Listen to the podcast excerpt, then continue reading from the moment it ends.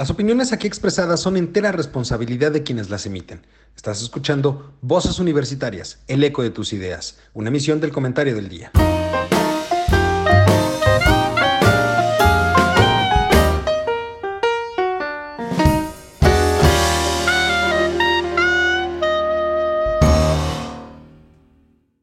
Hola, ¿qué tal? Muy buenas tardes. Bienvenidos a tu programa Voces Universitarias, el eco de tus ideas una emisión del comentario del día. Hoy estamos de manteles largos por varias cosas, además de que como puede ver usted mi querido público culto y conocedor, estamos estrenando imagen en esta emisión del comentario del día. Eh, hoy, hoy aumenta, hoy crece la familia de voces universitarias, pero antes de eh, presentar a la nueva integrante, porque debo de aclarar que por fin y después de, de que Vero eh, por cuestiones laborales nos dejó, pues ya era momento también de tener eh, la voz femenina en este programa. Pero antes de eso quiero darle la bienvenida a mis queridos amigos, compañeros y colegas. Charlie, ¿cómo estás? Muy buenas tardes. Buenas tardes, Delito. Muy, este, muy contento de estar en esta emisión y de recibir a nuestro nuevo integrante. Doctor, ¿cómo estás? Muy buenas tardes. Oye, yo veo un cuadrito chiquito y no veo, al, no veo a Carlos. ¿Está bien? ¿No importa? Doctor, buenas tardes, ya está al aire. Ah, buenas tardes. Perdón. Okay. Y por supuesto, eh, nuestra nueva integrante, Mari Carmen, ¿cómo estás? Muy buenas tardes. Hola, qué gusto saludaros a los tres. Gracias por la invitación, Lalo. Es un gusto estar aquí con ustedes. El gusto es completamente nuestro y gracias a ti por aceptar la invitación a este programa. Pues bueno, ya estamos, ya estamos en, en, en una nueva etapa, ¿no? Se vienen cosas interesantes, pero me encantaría empezar en un momento dado con... ¿Con quién empezamos? Doctor, empezamos con usted, ¿no? Usted trae un tema muy interesante. Bueno, ok. Bueno, no sé, me imagino que Mari Carmen se enteró del cambio del tema que yo iba a tratar hoy, ¿verdad? No. ¿No se enteró? No se enteró. Este programa es de sorpresas. Esto es como Big Brother. Las reglas cambian. A mí me pidieron el tema desde la semana pasada y nunca se los mandé porque estaba justo esperando hoy la presentación de Apple, pero en trabajo y demás. Pero el doctor, venga doctor, con la sorpresa del día de hoy. Bueno, la sorpresa del día de hoy, eh, digamos, es de algo mucho, muy reciente que acaba de pasar en dos que tres días, cuatro, cinco, cuando mucho, pero ahora sí que detonó este, la bomba el día de, hoy. Aquí se trata de lo que este, la esposa, bueno, primero el señor presidente, me parece que fue el año pasado, eh, mandó una misiva por ahí, no sé si al Papa o al Rey Juan Carlos, pidiéndole que le diera una disculpa, una disculpa por todos aquellos indígenas que fallecieron cuando llegaron los españoles. E, esa fue, esa fue al rey Juan al rey Felipe, esa fue el año pasado al rey Felipe. Bueno, al rey Felipe. Bueno, el que haya sido el rey, en tocas. Eh, entonces, este, pues bueno, eso no prosperó Mm, por ningún medio diplomático, ni mucho menos, sino que el monarca, según recuerdo, no contestó nada. O sea, no hay peor cosa que la ignorancia y la indiferencia ante las peticiones que luego, pues nada más él hace, porque yo no sé que nadie haya, le haya pedido perdón a Alemania o a Francia por los muertos que hubo en sus respectivas guerras, pero en fin. El punto es que no le hizo caso y el asunto siguió su marcha y este hombre pues como que ya olvidó el asunto. Sin embargo se da el caso de que hace relativamente poco mandó a su esposa primero con el, no sé si es presidente o qué es en Austria, que, que es donde está depositado el famoso penacho de Moctezuma, Que, que también recordar un poquito, ya habían hecho alguna gestión en este sentido y tampoco les hicieron caso. No recuerdo la respuesta, el caso es que no sucedió nada. Pero este hombre como es terco, pues él insistió y no mandó, Y no fue él, sino que mandó a la esposa a ver si su esposa podría persuadir a este hombre. Y tengo entendido que ayer o antier, más tardar, este, estuvo con él. No se ha informado nada por ahí en una de sus giras o en la última. Alguien le preguntaba que sí qué había pasado y dijo, ya Beatriz me informará. Bueno, ahí quedó el asunto. Entonces, este, pasó algo eh, muy raro en relación, primero, bueno, con el primer evento, que es la disculpa por la muerte de los indígenas llegado, llegado los españoles. Resulta que un obispo mexicano, no recuerdo de qué estado, dijo palabras más, palabras menos, que si por qué no pedía disculpas el Estado mexicano a los propios mexicanos sobre lo que pasó en la cristada. A Mari Carmen, a lo mejor no quiero este, pecar de algún de grosero o algo, pero no hay que tener muchos antecedentes esto. Esta fue una guerra que se desató entre 1926 y 1929, ¿sí? por una serie de prohibiciones, restricciones y expulsiones del clero por parte de mi paisano Plutarco Elías Calles. Eh, Doc, pregunta, ¿allí es cuando aparece el padre Pío? No, no lo recuerdo. Es más para acá. Sí, claro, es, es, parte, es parte de la guerra cristera. Es cuando aparece el famoso Padre Pío, la Madre Conchita y demás. O sea, aquí el tema es que estaban hablando. a, ver, quiero ver si entiendo, si entiendo bien la situación. Como ya no hay rifa, no rifa del avión, no avión. Quiero entender que entonces lo que está buscando es un distractor, ¿no? El año pasado fue la carta que le manda al rey, al rey Felipe pidiéndole que se disculpen, ¿no? Por este, los eh, indígenas que murieron en, el momento de la conquista. Este año son dos cosas, entiendo. Una es la del penacho y otra es la carta en solicitud al Papa para que se disculpe por este... ¿Por qué? Por lo mismo, pues, la matanza de los indígenas. Por las muertes de los, de los obispos o de la guerra de la gente cristera de esa bueno, No, no, no, no otra vez entramos en, conflicto. No, no, no. Eh, es que eso es, eh, digamos, en relación con, con otro evento. Yo estaba bien, pero como Eduardo me distrajo, pues ya perdí el hilo de la cosa. Pero vamos a, a ser muy breves. La cuestión está en que la señora fue primero para ver lo del penacho de Montezuma, que no se informó todavía, no sé si ya regresó. Y luego fue esta cuestión de la matanza de los indígenas. Entonces el, el obispo dijo, este, si efectivamente se están ocupando de cosas que pasaron, una en 1500 y la otra en 1900, ¿por qué no se disculpa por los civiles y los sacerdotes que inclusive que fallecieron en esa época? Y además quiero decirles que uno de ellos me parece que ya fue beatificado por el Papa como mártir. Entonces, digo, siempre lo he dicho y Mari Carmen, pues bueno, no, no, no, no estaba aquí con nosotros. Tenemos que recordar que estamos que en un movimiento de político de populismo. Los populistas, yo siempre lo he dicho y lo repito de alguna manera, cuando no hay conflicto lo buscan. O sea, ¿Qué tenemos que andar nosotros solicitando audiencias o solicitando disculpas cuando hay otros asuntos más importantes que atender? ¿Qué estamos buscando? ¿Algún conflicto eh, con cualquiera de, las personas o que nos den eh, alguna respuesta que sencillamente pues, este, no venga ni al caso tratándole de eludir la respuesta que este hombre quiere hacer, como todo el tiempo lo hace, para buscar un protagonismo y que como anda mucho, muy mal en otras cosas, entonces lo quiere arreglar con algo para llamar la atención. E, e, eso, esto último de, de Plutarco Elías Calles fue muy grave.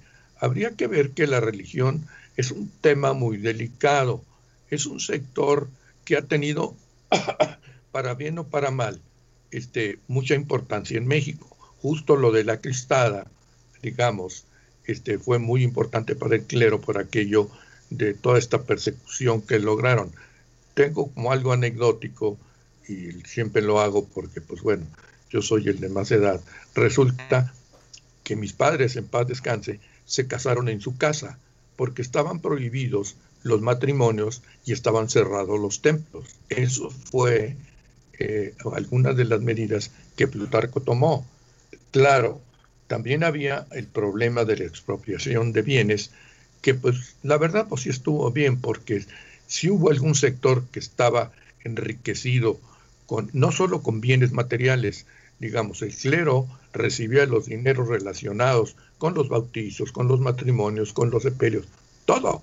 Entonces era aquello una acumulación de riqueza verdaderamente este, importante, ¿no? Pero aquí el asunto, repito, es la limitación a la libertad religiosa. Inclusive se proclama una ley, ley Calles, se le llamó en 1926, para reducir el número de sacerdotes, restringir el culto, el culto religioso, prohibir el culto de la fe, ¿sí?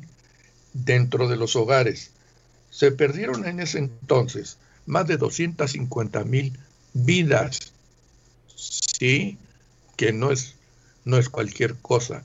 El caso es que este obispo me pareció muy oportuno que hiciera este comentario, como diciéndole, oye, ya se te olvidó lo que pasó hace este, en 1900 y andas allí recordando sucesos que ocurrieron en 1500. O sea, pues, que lo, o sea, como quien entiendo que como quien dice, perdón, doctor, como quien dice, estaríamos hablando de sí pide exige que te den las disculpas, pero acuérdate también de lo que tú hiciste, porque entonces tú tendrías que dar disculpas también. Claro, por supuesto. Eso, eso es lo que el obispo deja entrever y creo que tiene pues mucha razón. Digo, caray, 250 mil vidas no es número menor, ¿verdad? Entonces, este, me llamó mucho la atención el hecho y me llamó la atención porque, repito, otra vez, este hombre siempre busca los reflectores, siempre busca estar en un momento dado en un papel protagónico. O sea, si no tengo que hacer aquí o no tengo que hacer allá, lo voy a buscar más allá. ¿Para qué? Para buscar el voto. Ese es el principal motivo. Pero, a ver, Doc, perdone que lo interrumpa, pero a ver, el que pida disculpas, digo, eso no es nuevo. Pedir disculpas o que le ofrezcan disculpas de España, cuando países como Francia lo hicieron, como Alemania lo ha hecho, como Inglaterra ha ofrecido disculpas. Digo, no me parece mal ese. Eh, eh, ah, o sea, sí, pero ojo, esos países han ofrecido las disculpas. No han ido a pedirle o a exigirle que se disculpe. No, no, no. Esa es la Estoy de acuerdo. Eh, eso es algo importante y no podemos perderlo de, ojo, ¿eh? Sí, él nunca exigió, él no me dijo que deberían de ofrecer disculpas. Y número dos, el penacho lo han peleado desde que yo era niño todos los presidentes. Y mire que ya llevo varios exenios. No tantos como usted, Doc, pero sí ya llevo varios. Entonces, ese no es un tema nuevo, ¿eh? Lo del penacho no es un tema nuevo y es un tema recurrente que Austria no quiere devolverlo, inclusive ya una vez dijo que si lo devolvía quería la carroza de Maximiliano en un trueque. Entonces, eso no es tema nuevo, o sea, ese es un tema muy viejo, súper recurrente. Cada vez que alguien va a Europa, va a Austria y pide el penacho de Moctezuma. O sea, ese es un tema muy viejo. Más que pedir reflectores, es nada más darle seguimiento al tema que a lo mejor sus antecesores ya lo estuvieron trabajando. Yo lo vería tal vez como una... Eh, vamos, eh, un poco dándole la razón al doctor, eh, busca el reflector. Esto es un distractor. Mari Carmen, ¿tú cómo lo ves? O sea, yo no, no quiero alejarme de esa opinión porque sí, sin duda es que está buscando el reflector. Pero también, o sea, culpas las justas. O sea, es un político. Sea, saben, estamos a menos de un año de unas elecciones súper importantes eh, necesita el reflector, necesita los votos, o sea, él al final representa toda la unidad que su partido no está representando ahorita. Entonces, pues él necesita el reflector con él, pero también, o sea, otro punto importante, bueno, el tema de pedir disculpas, a mí en lo personal, me parece muy ridículo, muy, muy, y lo digo abiertamente y no tengo pelos en la lengua para decirlo, me parece muy ridículo. Pero entiendo lo que está haciendo por el tema de los reflectores, entiendo que es, es su modo de operar y es, ha sido su modo de operar desde toda la vida. Y en el tema del penacho es muy curioso porque en Europa hay una corriente súper, súper fuerte de gente que está a favor de que el arte esté en su lugar de origen, ¿no? O sea, por ejemplo, el Guernica, que está en un este, este museo de Madrid, bueno, hay gente que lucha porque el Guernica regrese a Guernica, ¿no? Y entonces uno se pregunta, bueno, ¿y cuántos turistas van a ir a ver el maldito Guernica, a Guernica, un pueblo perdido en el norte de España, cuando en Madrid lo pueden visitar muchísimas personas porque es una capital, etcétera, etcétera, ¿no? Entonces hay, un, hay, un, hay una corriente y un movimiento súper importante de, de gente que quiere que el arte regrese a su lugar de origen y AMLO es, o sea, una encarnación viva de un movimiento como ese. Entonces, de alguna manera, ya sé que es una lucha que se ha tenido, como dice Carlos, desde hace muchos años, este, pero bueno, él no quita su dedo del renglón, yo lo veo bien, que insista, si lo logra traer va a ser altamente aplaudido y van a ser más votos para él, pero al final él o sea, lo que está gestionando es política, son votos y es un tema electoral y eso no se puede perder de vista independientemente de todo lo, demás. A ver, Irma, a ver, ¿tú crees que al taxista, al bolero, al señor del expendio pequeño de la tiendista, le importa mucho este asunto del penacho? Pues no sé si le importa o no, pero es un símbolo. No, no, no, no, no, tampoco se trata de evadir.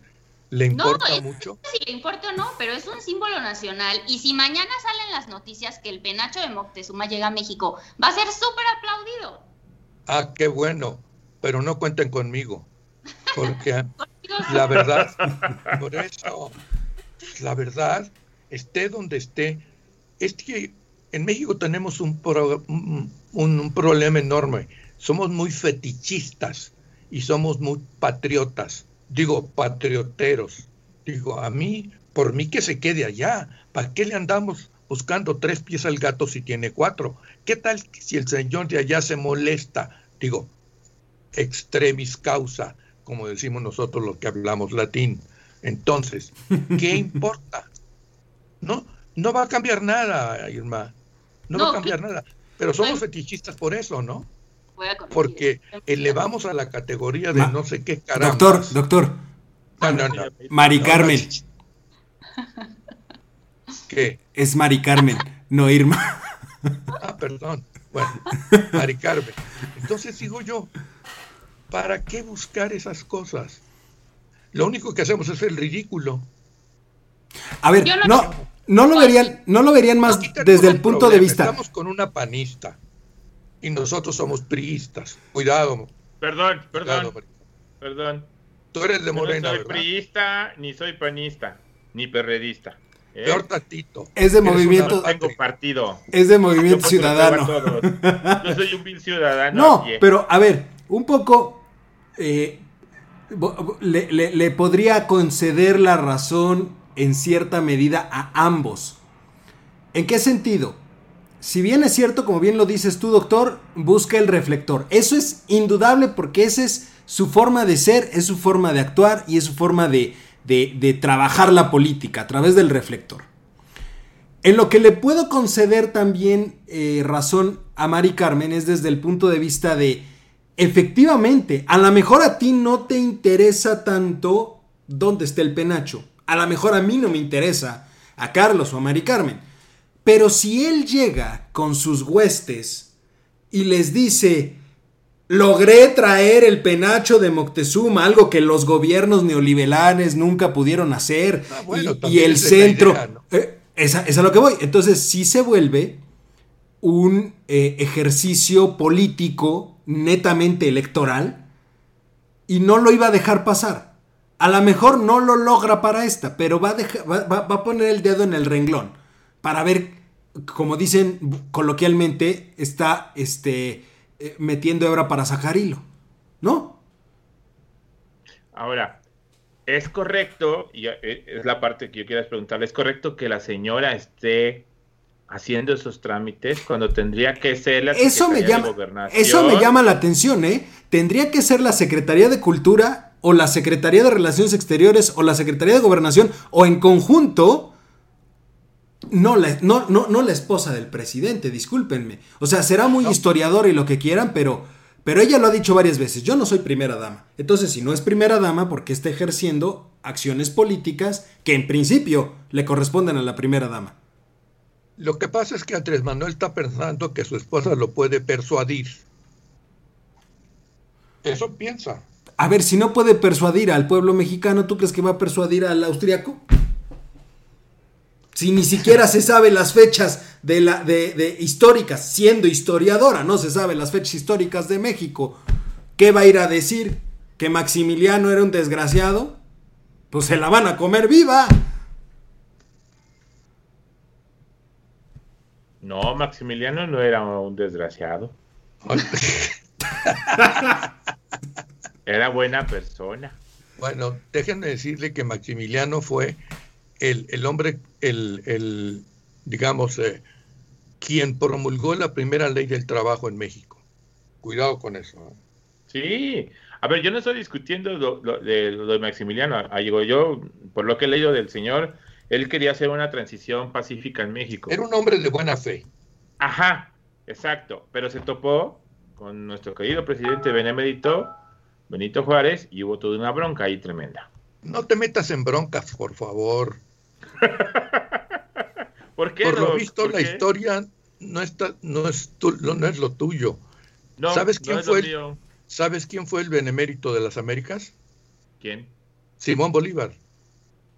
Y le ah, llamaron así porque él anduvo del tingo al tango en, en, en Sudamérica tratando de implementar, digamos, gobiernos mejores. Sí, doctor, pero ahorita, ahorita nos vamos a echar encima a toda la 4T porque estamos hablando mal de los próceres de, de la cuarta transformación. O sea, también seamos sinceros en que ellos han utilizado la historia. Creo que es más que nada ese encuadre del uso de la historia para un fin político, porque ni siquiera entienden la historia.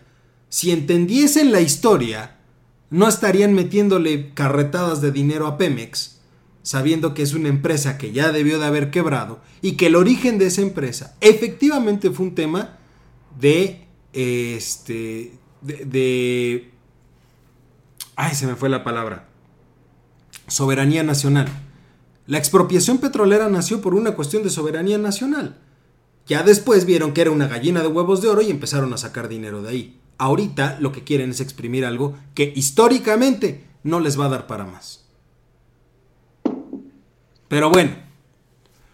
A ver, Mari Carmen, no estoy echando brava, es que así soy. No, no, me parece perfecto. Yo, o sea, espero que no me odien. Yo vengo a poner el punto radical aquí. Yo no, no, no, no. No soy periodista. nada, aquí no hay puntos radicales. Aquí todos tienen su punto de vista y cada quien puede discutirlo. ¿No? A mí, ahorita, por ejemplo, el Doc me dice que, que no, ni fuerte no es la historia, pero el Benemérito de las Américas, desde que yo soy, tengo uso de razón, desde que soy pequeño, para mí es Benito Juárez, no Simón Bolívar. Simón Bolívar para mí no representa más que el libertador de América para hacia abajo, América del Sur, si usted lo quiere ver de ese punto. Sí, de Chiapas para abajo, en el terreno baldío que hay de Chiapas para abajo. Que vaya para allá, ¿no? Para mí Benito Juárez representa lo que me, han enseñado la historia en las escuelas, ¿no? Puede ser que a lo mejor no haya leído tanto como usted, en eso estoy de acuerdo. Pero así lo dice, ¿eh? Pero bueno. La gobernación dice el benemérito de las Américas, Benito Juárez. Pasemos, pasemos entonces, si les parece. Eh, quiero, quiero poner sobre la mesa un tema interesante. Eh, ya que estamos en cuestiones un poquito álgidas, que es eh, justamente lo que tiene que ver con la dirigencia de Morena. Ya va un año desde que empezó el, proceso, digamos, y pues nos encontramos con sorpresas recientemente. Mari Carmen, ¿por qué no nos ayudas a dar un pequeño contexto de lo que, es, de lo que es, o, lo que ha sido el relajo en Morena? A ver, pues a grandes rasgos, eh, Morena ha tenido cuatro presidentes, ¿no? Primero fue, desde que le dieron el registro en 2014, fue a Martí Batres, después lo sucedió AMLO. AMLO, cuando se registró para ser candidato a la República, le dio el puesto a Jade Polensky y eh, digamos que ella entró en 2017 y pidió prórroga hasta el 2019. El caso es que cuando empieza el 2020 se coloca de presidente interino a Ramírez Cuellar, eh, pero dándole un plazo de cuatro a seis meses. Entonces el Tribunal Electoral, al ver que no se ponían de acuerdo internamente, le ordena al INE interceder para la organización de seleccionar a su presidente del CEN y a su secretario. Eh, entonces, el INE, a través de tres casas encuestadoras muy reconocidas en el país y a través de investigadores de la UNAM también ahí involucrados en el proceso, este, realiza una primera encuesta de reconocimiento, que fue, si no me equivoco, los últimos días de septiembre, ¿sí? Y en la encuesta de reconocimiento, bueno, sale Porfirio Muñoz Ledo, evidentemente muy por encima de los otros de los otros candidatos, que creo que era una lista de 70 y no sé cuántas personas ahí. Y en la encuesta de reconocimiento, evidentemente, Porfirio Muñoz Ledo, por su trayectoria, por su pasado, porque es conocidísimo, pues sale súper alto en la encuesta de reconocimiento. Entonces se realiza una segunda encuesta, y recalco la palabra encuesta, porque en ningún momento fue votación, fue encuesta, en donde Porfirio Muñoz Ledo obtiene un 25.34% de las encuestas, mientras que Mario Delgado obtiene un 25.29%, es decir, una diferencia del 0.05%. Entonces el pleito aquí es que Porfirio Muñoz Ledo dice que pues ese 0.05% de diferencia lo hace ganar, mientras que las casas encuestadoras y el INE aclaran que ese 0.05% de diferencia no lo hace ganar porque no fue una votación directa, sino fue a través de encuestas. Y como las encuestas se realizaron a través de una muestra, porque el padrón de Morena es imposible de localizar y de rastrear, pues no es básicamente un empate técnico, a lo que Porfirio Muñoz Ledo pues reaccionó bastante mal, que digamos. Este, y creo que hoy aprobaron ya una tercera encuesta. Oficialmente el INE ya dijo que van a realizar una tercera encuesta. Y bueno, pues esto ha desatado este, este Twitter ha explotado con Porfirio Muñoz Ledo, también todo un tema con, la, con los magistrados del tribunal, que si están a favor de Mario Delgado, que porque Mario Delgado eh, le metió dinero a su campaña y a la promoción de su campaña para ser presidente del partido.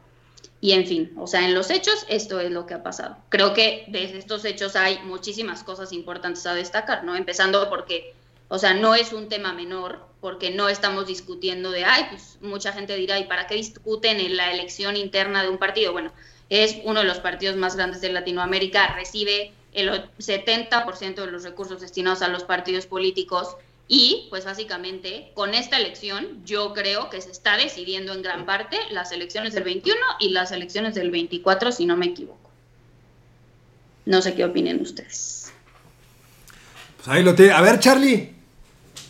Yo que, a ver, yo lo que escuché, eh, híjole, es que está, está complicado.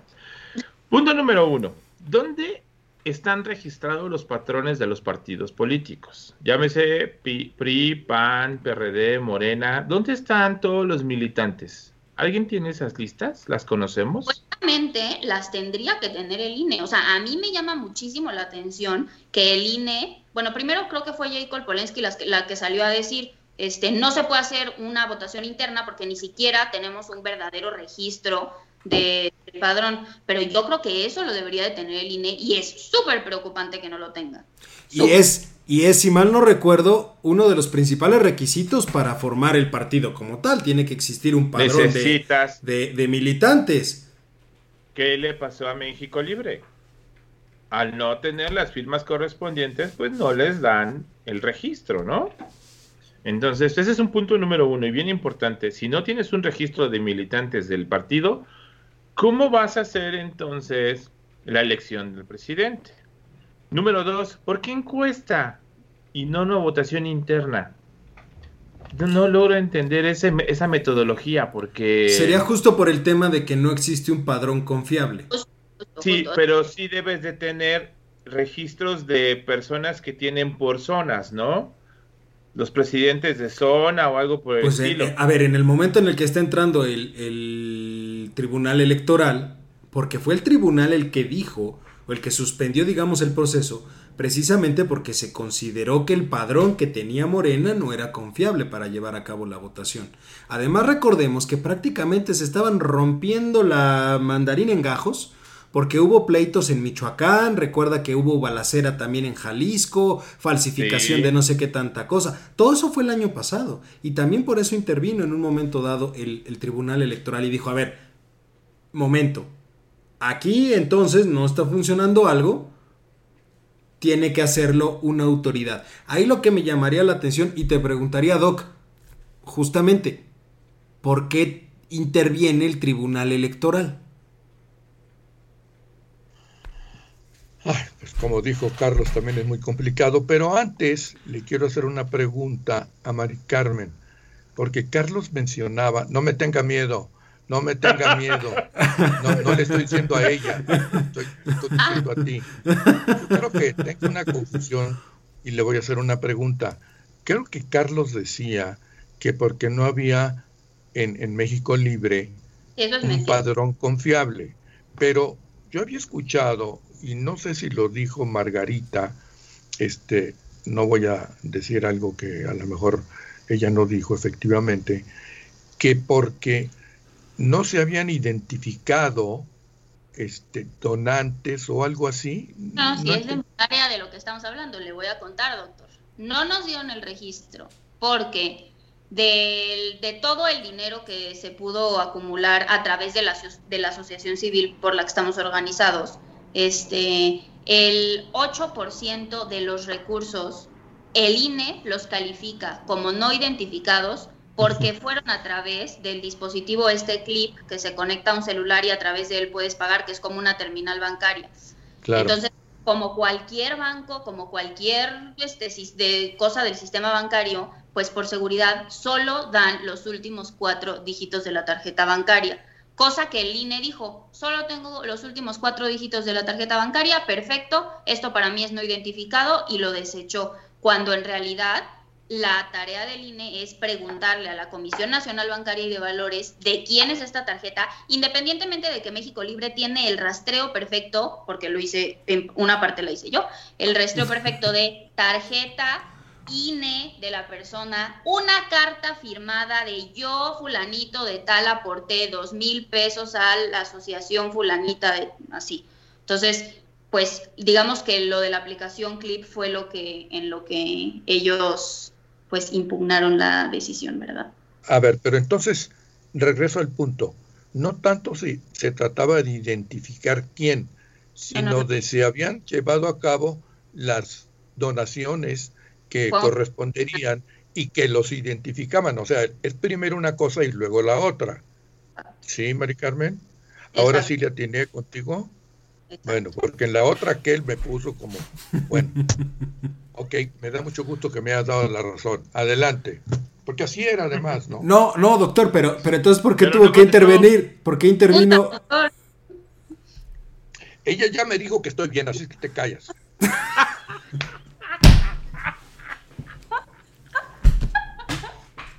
y date de santos que no te digo una de las que yo sé por respeto bueno, a Mari A ver, repito, repito, doctor. A ver. Volviendo al tema de Morena y dejando ya un poco de lado a México eh, libre. yo entiendo que el tribunal intervino porque así como hay estatutos de financiamiento de tu partido político o asociación que estás formando, tienes que seguir pasos A, B, C y D. Si no los cumples, pues el INE y el tribunal son los que tienen que, que interceder ahí para que cumplas con las normas de formación de un partido. Entonces, igualmente en la parte política y en la parte de decidir a un presidente de un Consejo Electoral Nacional y etcétera, Consejo Ejecutivo Nacional, perdón, pues si el partido no cumple con las normas estipuladas por el INE, forzosamente la autoridad electoral, que ya sea el INE o sea el tribunal, tienen que interceder para que las normas dentro del partido se cumplan. Y una de las normas es cambio de presidente, no sé cada cuánto, no sé exactamente porque no lo he leído, pero una de las normas es cambio en la dirección del partido. Entonces, si no lo hacen, pidieron prórrogas, pidieron prórrogas, no se organizaban, no se organizaban, entonces por eso tuvo que interceder en el tribunal. Eso es lo que yo entiendo, ¿eh? que el doctor no saque de dudas. Entonces, este, de alguna manera, Carlos, aquí lo meto yo, porque él dice que no se explica por qué este mecanismo de la encuesta. Yo hago ah. la misma pregunta. Este, yo no entiendo por qué. Porque, a ver, el PRI hace elecciones por votación, tengo entendido. Pero, a ver, es que según... Elecciones también por votación. Justamente, pero, en ese caso, en ese caso se asume que el padrón que maneja cada uno de los partidos está perfectamente identificado y es confiable. Aquí el tema, aquí el tema fue que como el Tribunal Electoral dijo que ya no, que no era confiable el padrón que existía de Morena, se iba a hacer una consulta abierta a todo aquel simpatizante de Morena. Es decir, ya no está acotado a aquellos militantes del partido de Morena, sino que queda abierto a todos los simpatizantes de Morena. Lo cual, tenemos un problema grave, lo cual es una verdadera estupidez o sea, completamente, o sea, así como tienes control de algo. Hoy voy a votar, mañana voy a votar y mañana voy a votar otra vez. No, porque, a, ver, es, contra este credencial de elector. O sea, votas una sola vez. Pero, ojo, efectivamente eso no, no, este, eh, eh, digamos, no, no sé bien el, el mecanismo. Lo que sí entiendo y creo y quiero ponerlo en la mesa es el gasto en el que está incurriendo el INE por llevar a cabo estas encuestas no son dos pesos, ¿eh? Esa es otra historia. Ah, Esa es otra historia, pero ojo, estamos en un gobierno que supuestamente aprecia la austeridad republicana y la mentira que te eché. Y aquí están gastando en cuestiones que simplemente es porque internamente el partido no se puede poner de acuerdo. Doctor, tú te acuerdas perfectamente qué sucedió con las famosas tribus del PRD. Pues es lo mismo que está sucediendo con Morena. Pues sí, realmente sí. ¿Verdad?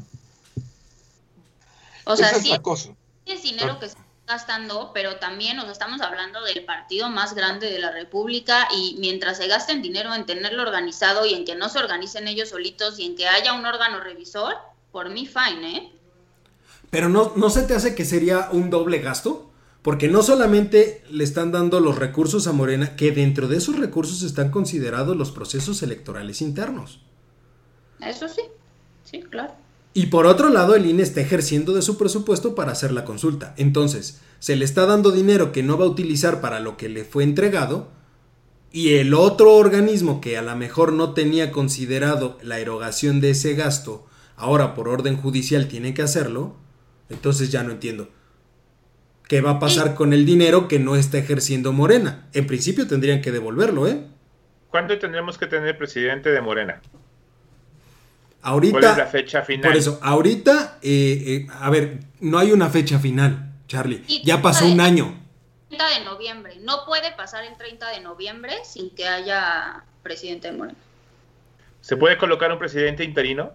Ya hay, ya hay uno este es el que está, o sea, sería lo mismo. Sería simplemente, o sea, es a lo que voy, es que en realidad no hay una fecha específica, porque si llega el 30 de noviembre y siguen exactamente igual, pues lo único que van a hacer es ampliarle el plazo, el plazo de interinato al que está ahorita, a Cuellar, ¿no? Bueno, no van eso, Pero sí, hay una sí hay una fecha, como dijo Mari Carmen, el 30 de noviembre. Por eso, mi duda es, si ya pasó un año, un año completo, sin que se resolviera el tema, pues nada nos garantiza que en un mes se termine resolviendo, ¿eh? Y sobre todo si consideramos que traen pleito Muñoz Ledo y Mario Delgado, que son los principales contendientes, uno desconoce el resultado que es Muñoz Ledo y el otro pues nada más voltea a ver a Lin y le dice, métele velocidad y dame las reglas y todo porque yo voy ganando. El otro dice que va ganando, entonces, ¿qué nos garantiza que para el 30 de noviembre realmente haya un precio. O sea, alguno de los dos tiene que ceder. Bueno, a ver, y yo quiero saber qué opinan, qué opinan de los dos, o sea, qué opinan si gana Muñoz Ledo, qué opinan de él, qué opinan del otro, qué opinan. Híjole. Doc, usted es el bueno en eso. Lo que pasa es que, este, digamos, Muñoz Ledo es una gente grande ya para comenzar. Tendríamos que partir de la cuestión de su edad. Creo que anda sobre los 80, una cuestión así. El 33. ¿Perdón? 87 tiene, es del 33. Eh, ok, de acuerdo. Ahora, este, Muñoz Ledo tiene un pasado muy, muy, muy escabroso, la verdad. Y yo no sé hasta qué punto, en un momento dado, pueda levantar eh, un movimiento que de alguna manera finalice apoyándolo a él, porque también su carácter no lo ayuda. Es un agente, yo no sé si sea más berrinchudo que aquel, ya saben quién. Y el otro, este, ¿cómo se llama este hombre? Mario Delgado. Es un servil, así, es un servil el hombre, y lo ha demostrado a lo largo de todo el sexenio. Y tampoco, vuelvo a la misma pregunta, este, ¿quién va a ganar, el servil o el otro que se le puso al brinco? O el Una de berrinchudo. esas, Se le puso al brinco, híjole, yo cruzo los dedos, se va a poner buenísimo, o sea, buenísimo. Ah, esta es una de las que está en el movimiento femenil, entonces. Muy bien, Maricarmen, muy bien. Me da mucho gusto. Eso me da mucho gusto, ¿eh? La verdad es que mujeres así hacen falta porque, pues vamos a defendernos, ¿no? Yo no sé, a lo mejor sería, tendría yo que hacer referencia al dicho, tan malo el pinto como el colorado. Y con Es eso que lo no hay- digo todo. No hay manera de dirle a ninguno de los dos. O sea, no. Yo no le veo pasta a ninguno de los dos para tener una dirigencia. A lo mejor la que saldría ganando en este pleito sería la fulana esta que es medio judía o no sé qué, ¿cómo se Jacob. llama? Jacob. Jacob. En una de esas, ¿eh? Sería No, la no, ya pero- no puede retomar la, la presidencia, ¿o sí puede? El pleito que hay detrás al final es, es muy presidencial del 24, o sea, porque uno está, o sea, uno, pues su caballo de batalla al final es Shane Baum, que es la súper protegida de AMLO, y el otro, su caballo de batalla es Ebrard, que yo personalmente es al que veo este en 2024, ¿no? Pero también sabemos que Shane Baum es la súper consentida del movimiento, yo no sé qué vaya a pasar ahí, pero bueno. Pues es que, es que a ver, Yo tienes sí ahí. inclinaría por Sheinbaum, ¿eh? Oye, Pero ento- entonces eso le daría. pregunta, espérame, espérame. Eso le daría el triunfo. Eso le daría el triunfo entonces a, a este a Muñoz Ledo, ¿eh? Y ¿Por puede qué? ser, puede ser. Pero es que Porque Muñoz Ledo está siendo muy apoyado por Sheinbaum.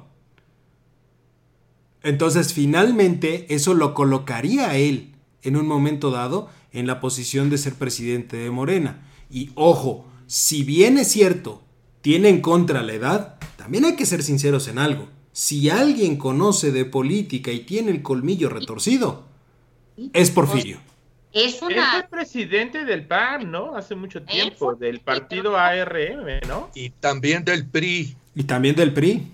Empezó en el PRI, se- o sea, intentó creo que ser gobernador de Guanajuato, le, creo que perdió contra Fox, luego se fue candidato a la presidencia por el PARM, ahora el, bueno, creo que estuvo en el PRD, ahora Morena, Sí. o sea, fundó el PRD, él es un súper caballo de batalla de la izquierda en este país y tiene todo el expertise del mundo, cosa que el otro no, no, no sé, no sé qué decir, no quiero hablar mal de él, lo conozco poco, pero no.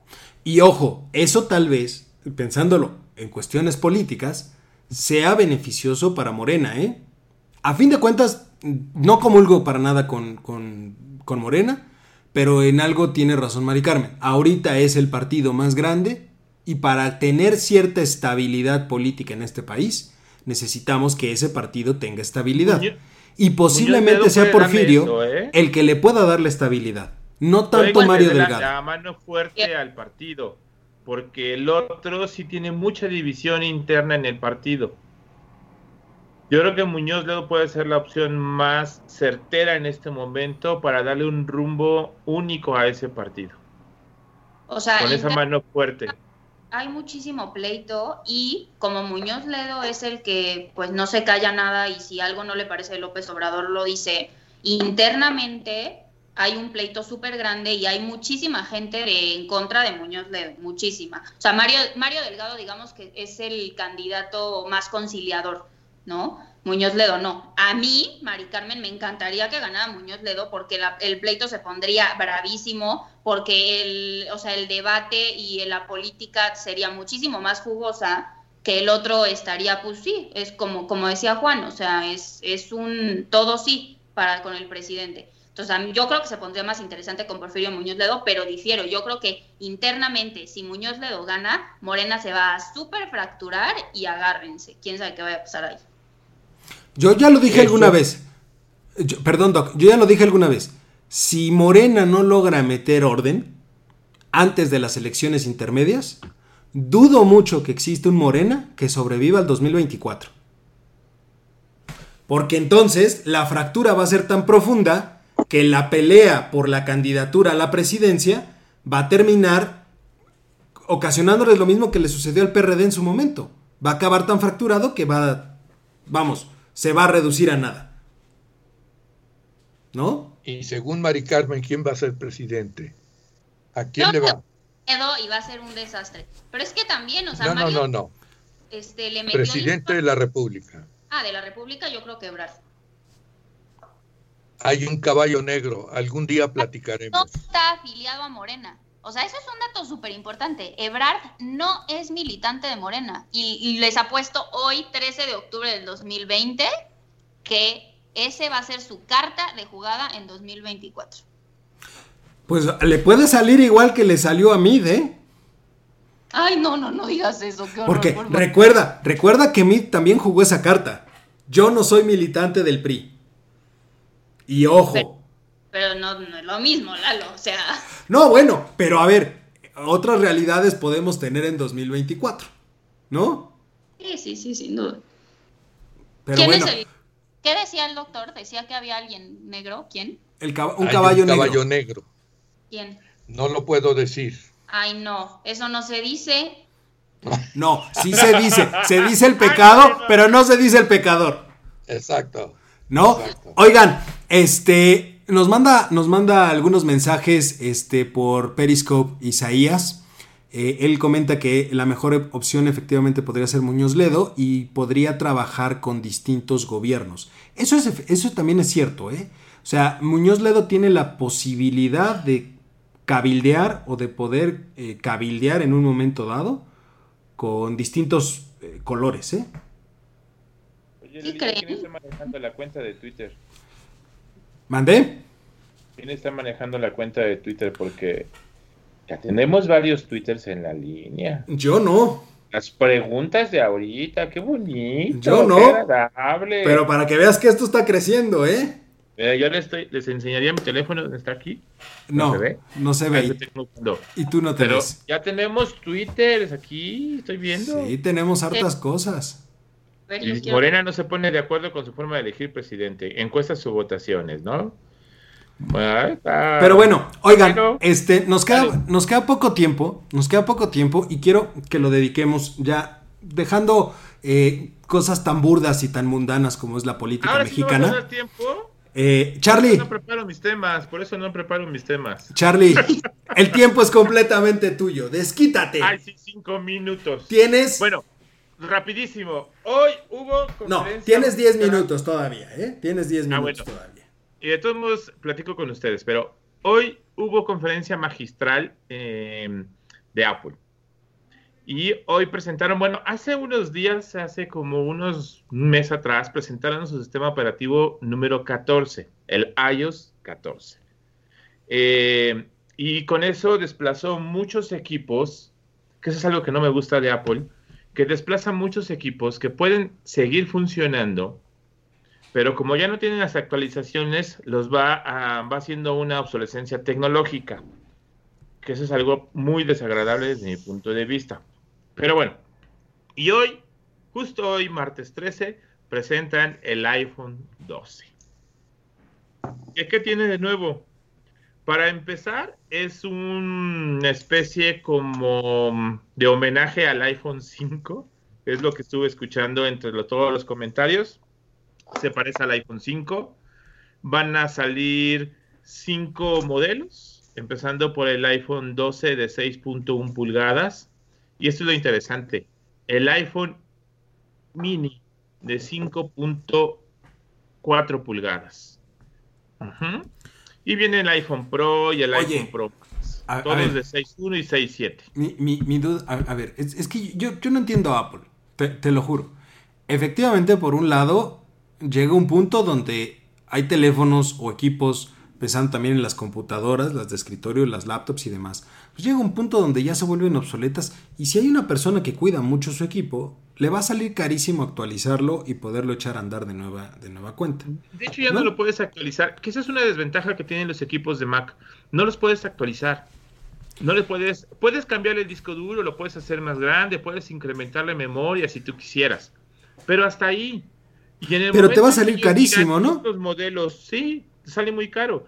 Y en el momento en que digas, hasta aquí, ya no tengo actualizaciones para este equipo, se te acabaron, ¡pum! adiós. Y el equipo puede seguir funcionando. Es más, yo te puedo decir que ahorita tengo un, este, un iPad de la versión 2 con sistema operativo 9 funcionando y trabajando. Lenta si quieres y todo, pero sigue funcionando y sigue trabajando.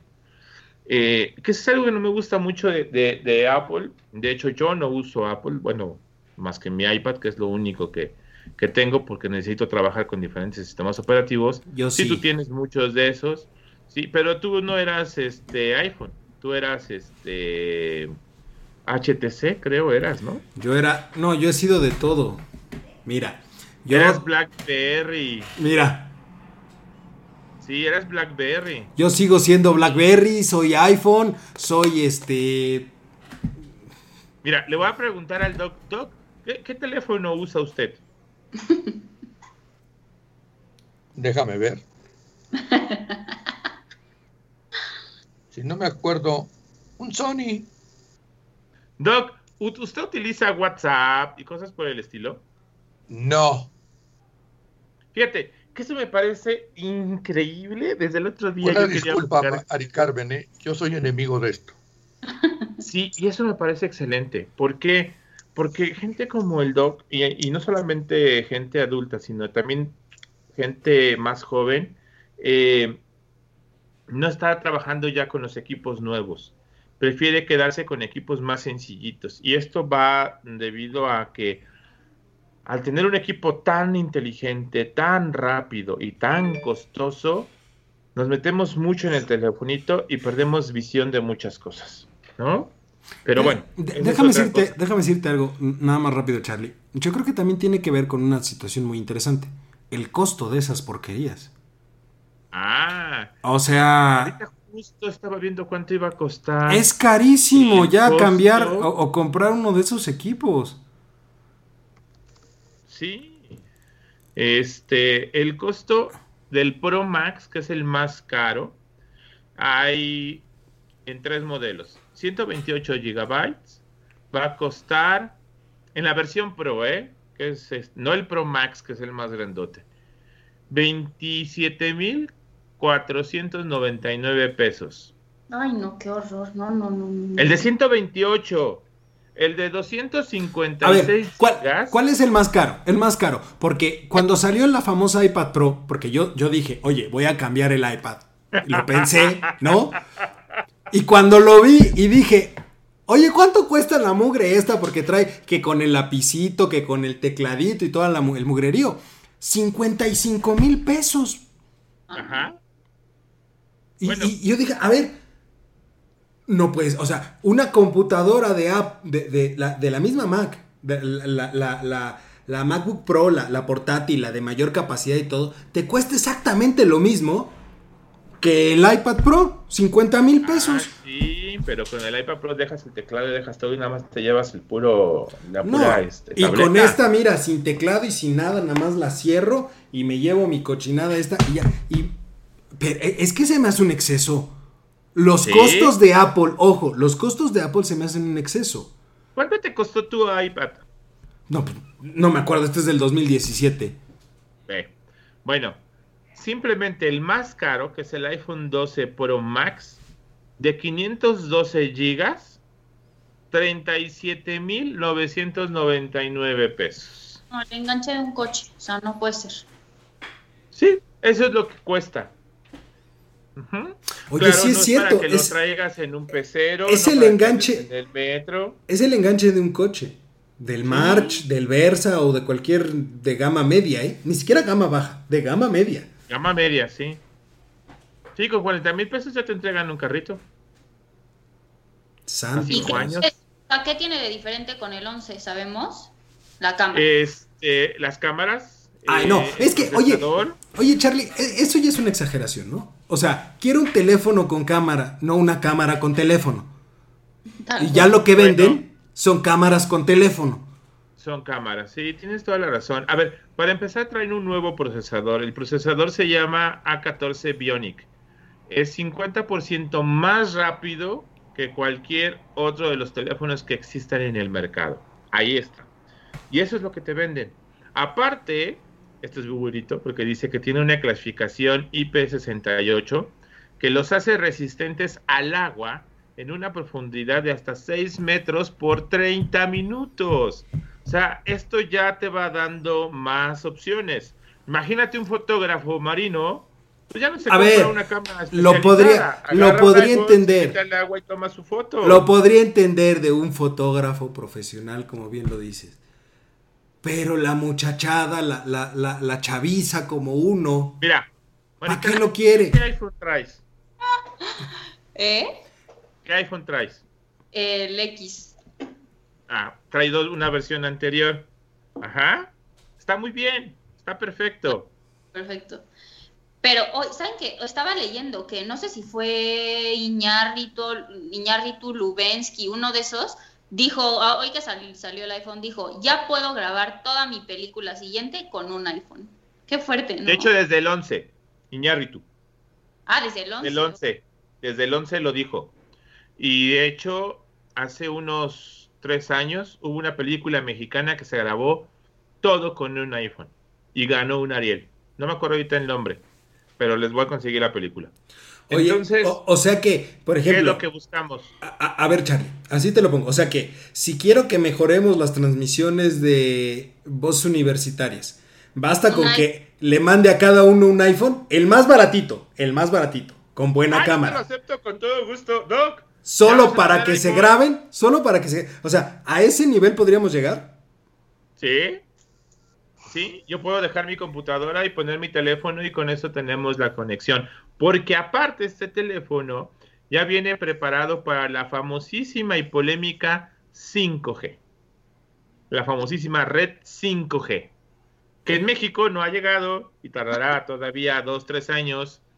Pero cuando vayas a Estados Unidos o vayas a Europa, pues ya te puedes conectar tranquilamente. Pues no, sé, que, que nos diga Isaías, acuérdate que es nuestro corresponsal en los Uniteds. Fíjate, ¿sabes por qué no les he mandado sus iPhone? Porque estamos patrocinando el viaje de Isaías allá. Lo mandamos para hacer la cobertura de las elecciones en Estados Unidos por y no ha mandado, no ha mandado nada, nada, no ha mandado. Si nos estás escuchando, ponte las pilas, ¿eh? Porque te vamos a cortar los, los viáticos, mijito, y Ya no así te echamos, y te echamos a la, a la, a- ¿cómo es doctor? A la Border Patron. Ajá. ¿Eh? Para que me lo regresen. Ahora queremos el 12, que es el nuevo. Pues eh, ese es su lanzamiento de, de- de Apple este día. Hay que esperar todavía eh, equipos, eh, laptops y las iPads nuevas, todo lo que vaya a anunciar. Este, pero hoy fue todo una sensación su presentación. A la gente les ha gustado, claro, siempre hay quien dice que son bonitos y hay quien dicen que son feos, que solamente es un gasto innecesario. Hay gente que ya está haciendo fila para comprarlos porque los van a liberar, si no mal recuerdo, los deben de liberar el próximo... Siempre lo sacan en noviembre, ¿no? No, lo van a sacar ya en octubre. Mm. Ahorita les doy la fecha exacta de cuándo los van a sacar, pero ya, y este, ya vienen. Pues me, me, me rehuso y por ese motivo nadie de este equipo tiene iPhone. Todo el presupuesto se lo está llevando Isaías. Punto. Bueno, no importa, aunque sea un Motorola de gama media, yo me conformo. Son muy buenos. Pues no. Pero bueno. Este, doctor, ¿alguna conclusión rara del día de hoy? No, absolutamente ninguna. Estaba escuchando todo lo que ustedes decían y no entendí nada. Doctor, yo tampoco. Así es que no se preocupe. no, Maricarmen parece, parece ser que sí agarró la onda, como luego se dice, ¿no? Pero yo no, no, ni me da pena decirlo, yo Mira, no soy de esta época. Yo lo único que entendí, yo lo único que entendí es que puedo llevar un iPhone 12 Pro y darlo de enganche de un carro. Exacto. Sí, sí puedes. Sí puedes. Oye, nada más una cosa, una cosa bueno curiosa. importante ver, eh, ahora que el doc ha tenido que trabajar desde su casa y demás, si conviene más que el doc tenga una Apple, una computadora Apple, sería mucho más fácil para él trabajarla. ¿Sabes cuánto cuesta una que vi ayer? ¿Cuánto, doc? 75 mil pesos. No, de esas no, doc. No, no, Hay no. más baratitas. No, doctor. Hay más No. baratas para usted. No, no, no. de esas no, doc. Hay no unas, vi ninguna de menos de 25. ¿eh? hay unos Es que teléfonos con teléfono- cámara que venden en el Oxxo que valen 1500 pesos. Luego le regalo uno de esos. No, mira, yo, déjenme decirle una cosa, por favor, que ya efectivamente ya estamos sobre el tiempo. En primer lugar, este, quiero repetir la bienvenida a Mari Carmen. Me da gusto que haya llegado una gente que tiene mucha labia, que se ve que tiene conocimientos, que conoce de la política y que la veo así, digamos, con ganas de echar pleito. Y Exacto. que tenga en cuenta que está hablando con un abogado que no solo me encanta echar pleito, sino buscar pleito, como Qué ya bueno. saben quién. Pero de veras, Mari Carmen, bienvenida. Qué bueno. Ojalá pueda mejorar mis próximas actuaciones. Te encargo que leas mis artículos que ya están publicados para que te des cuenta la clase de cucaracha que yo soy. Ya. ¿Cómo? El último que publicó ya lo leí, doctor. ¿Cuál? El del populismo. No. Salió hoy, salió hoy el de, el de la división de poderes. Pero bueno, no se preocupe, doctor, porque Mari Carmen también empieza a escribir en el comentario del día. Así es que bueno. va a haber, va a haber mucho para, para, para platicar en próximas Dile semanas. Dile a Mari Carmen cuál es el récord del- de comentarios en el. El re- el- eso, pero mira, si no lo suelta, revienta este muchacho, ¿verdad? Este, el récord de visitas en el sitio lo tiene Carlos, efectivamente. Yo no Tiene, escribo tanto, yo escribo muy de vez en cuando. pero tiene el récord, tiene 650 visitas en un solo artículo. No es cierto, eso es un fraude electoral. No, yo no los conté, Doc. Dígale a Lalo, a mí me mandaron el No, mira, tristemente te puedo decir algo que yo creo que sí, algo pasó con el algoritmo, pero a ver, ya lo revisaremos, ya lo revisaremos a detalle. Pero por vía de mientras, este, Charlie, muchísimas gracias. Eh, Muchas gracias, Mari Carmen. Bienvenida. Este, va a ser muy divertida tu- sus intervenciones. Me va a dar mucho gusto ver cómo te vas a pelear con el Doc. Eso es algo, híjole, que hacía mucho tiempo no veía y me va a dar mucho gusto, de verdad. Gracias, Carlos. doctor, muchas gracias. De nada, nos estamos viendo, si Dios quiere, la próxima semana. Correcto. Ah, mañana Un abrazo. una conferencia por ahí. ¿verdad? Mañana por ahí tenemos una conferencia. Y Mari Carmen, de verdad, muchas, muchas gracias por aceptar y muchas gracias por ser parte de este equipo. Bienvenida. Y pues nada. Ojalá que no sea por dos, tres veces nada más. No, yo, yo, yo espero que, yo espero que esté un, buen rato. Yo, yo creo, yo espero que esté un rato con nosotros. Este, Ah, bueno. bueno. pero bueno, sobre todo muchas gracias a usted, mi querido público culto y conocedor, que como cada martes nos escucha y tenemos una cita la próxima semana cuando sea de nuevo tiempo de estas voces universitarias. Tengan un excelente cierre de martes.